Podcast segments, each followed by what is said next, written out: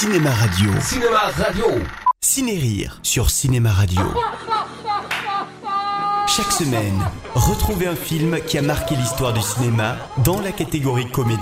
Ciné-Rire. C'est un présent que ton père vient de recevoir de son peuple. Cette pierre t'appartiendra un jour. C'est le plus fabuleux diamant qui soit au monde. Oui, en effet, une panthère rose. Approche-toi.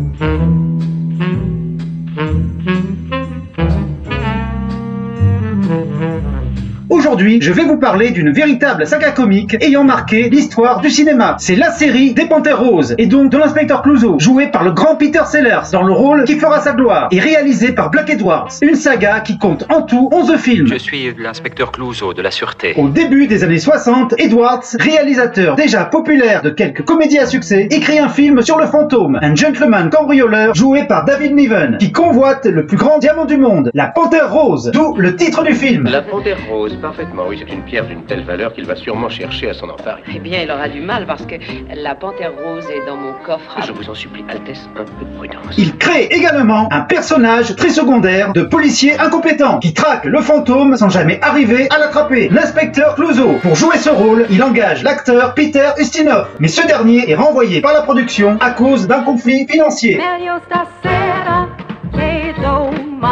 Oh my, será? La prod se tourne donc vers un acteur comique encore assez peu connu, Peter Sellers, issu d'un groupe de comiques anglais se produisant à la télévision. Les Goons, sentant arriver le rôle de sa vie, l'acteur extrêmement ambitieux fait de nombreuses propositions à Edwards, qui les accepte. Monsieur, on ne fait point l'idiot avec moi. C'est ce qu'on appelle une question aussi sotte que grenue. Seriez-vous aveugle? Ah oui Ah, je vois. Oui, certes. Euh, bon, bah, euh, très bien. Voyant que sa comédie est un peu légère, il a réécrit donc afin d'étoffer le rôle de Clouseau. À sa sortie, en 1963, c'est un énorme succès. Et comme il l'avait prévu, le public ne voit que Sellers, qui devient une star. Faut du tact, mon jaune ami, si on veut devenir quelqu'un. Et je suis quelqu'un.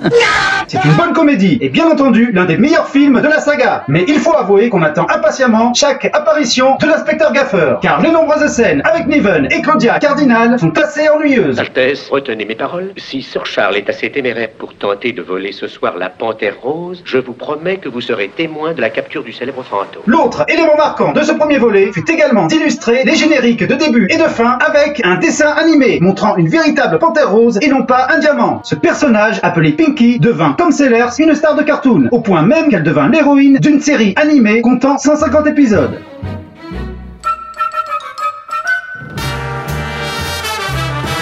Sans oublier le célèbre thème musical écrit par le grand musicien Henri Mancini, compositeur attitré d'Edwards. Faites gaffe à la serveuse Jeanne qui viendra vous apporter le plat de petit four. La serveuse japonaise. Un an plus tard, le réalisateur décida de faire un film centré autour de Clouseau. C'est le magnifique Quand l'inspecteur s'en mêle, sorti en 1964.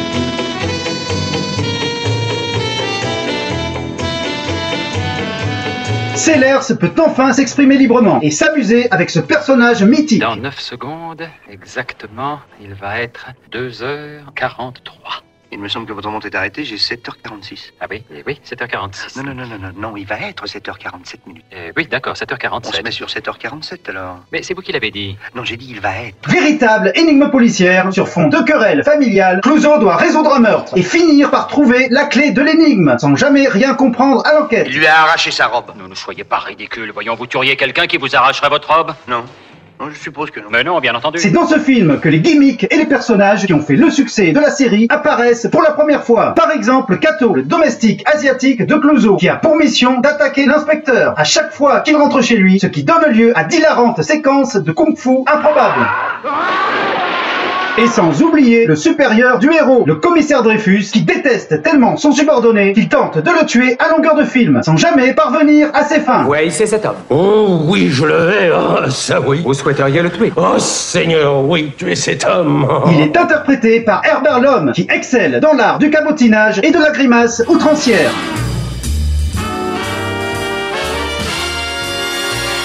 Contre toute attente, quand l'inspecteur s'en mêle est un échec, ce qui tue dans l'œuf la saga, qui tente d'être ranimée par des producteurs en 1968. C'est l'infaillible Monsieur Clouseau, sans Edwards ni Sellers, donc aucun intérêt. Voilà, je vous retrouve la semaine prochaine pour la suite de cette longue chronique consacrée à la saga des Panthères Roses. Et en attendant, n'oubliez jamais de rire parce que personne ne le fera à votre place.